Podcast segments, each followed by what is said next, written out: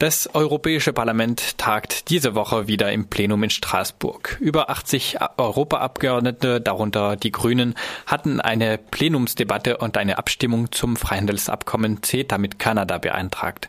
Eine besondere Kritik am Freihandelsabkommen richtet sich gegen die Einrichtung eines sogenannten Investment Court System, kurz ICS, eines Klagemechanismus für Investorinnen gegen Staaten. Die über 80 Abgeordneten forderten, dass das Europaparlament Parlament das Freihandelsabkommen zunächst an das Europäische Gerichtshof zur rechtlichen Prüfung weiterleitet, bevor es im Parlament überhaupt zur Abstimmung darüber kommt.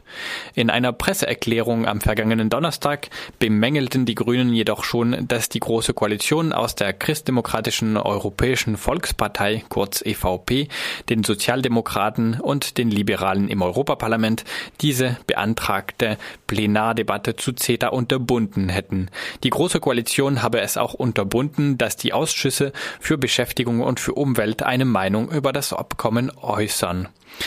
Bei den gestrigen Pressekonferenzen der Fraktionen im Europaparlament waren die Grünen die einzigen, die das Thema CETA erwähnten, genauer gesagt das Fehlen von CETA auf der Tagesordnung für diese Woche. Deswegen ist im folgenden Beitrag lediglich der grüne Co-Fraktionsvorsitzende Philippe Lambert zu diesem Thema zu hören. Er gab zu bedenken, was es implizit zu bedeuten hat, dass sich die CETA-UnterstützerInnen so sehr dagegen stemmen, das Abkommen den RichterInnen zur Prüfung weiterzuleiten. Ich erinnere daran, dass Belgien Einspruch beim Gerichtshof einlegen wird über die Vereinbarkeit des ICS, also der Schiedsgerichte, mit dem europäischen Recht.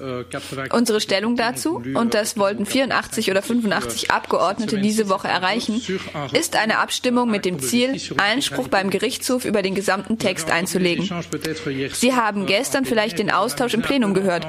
Es hat mich etwas belustigt, Daniel Kaspari aus der EVP zu hören, wie er die Grünen anprangerte, weil sie gegen CETA seien. Und da hat er recht.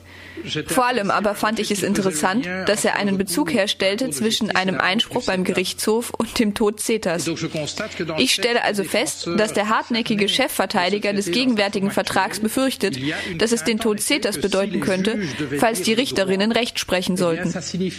Ich glaube, man muss die Erklärung nicht weitersuchen, warum vermutlich eine Mehrheit in diesem Parlament die Gesamtheit des Rates, bis auf Belgien für einen bestimmten Punkt, und die Kommission, warum es diese Institutionen also verweigern werden, nach der Ansicht der Richter zu fragen. Soweit Philipp Lambert, Co-Fraktionsvorsitzender der Grünen Fraktion im Europaparlament. Laut der heutigen Tageszeitung Taz soll das Freihandelsabkommen CETA Mitte Dezember im Eilverfahren verabschiedet werden. So will es offenbar der sozialdemokratische Parlamentspräsident Martin Schulz. Auf die Meinung von Parlamentsausschüssen werde er nicht warten.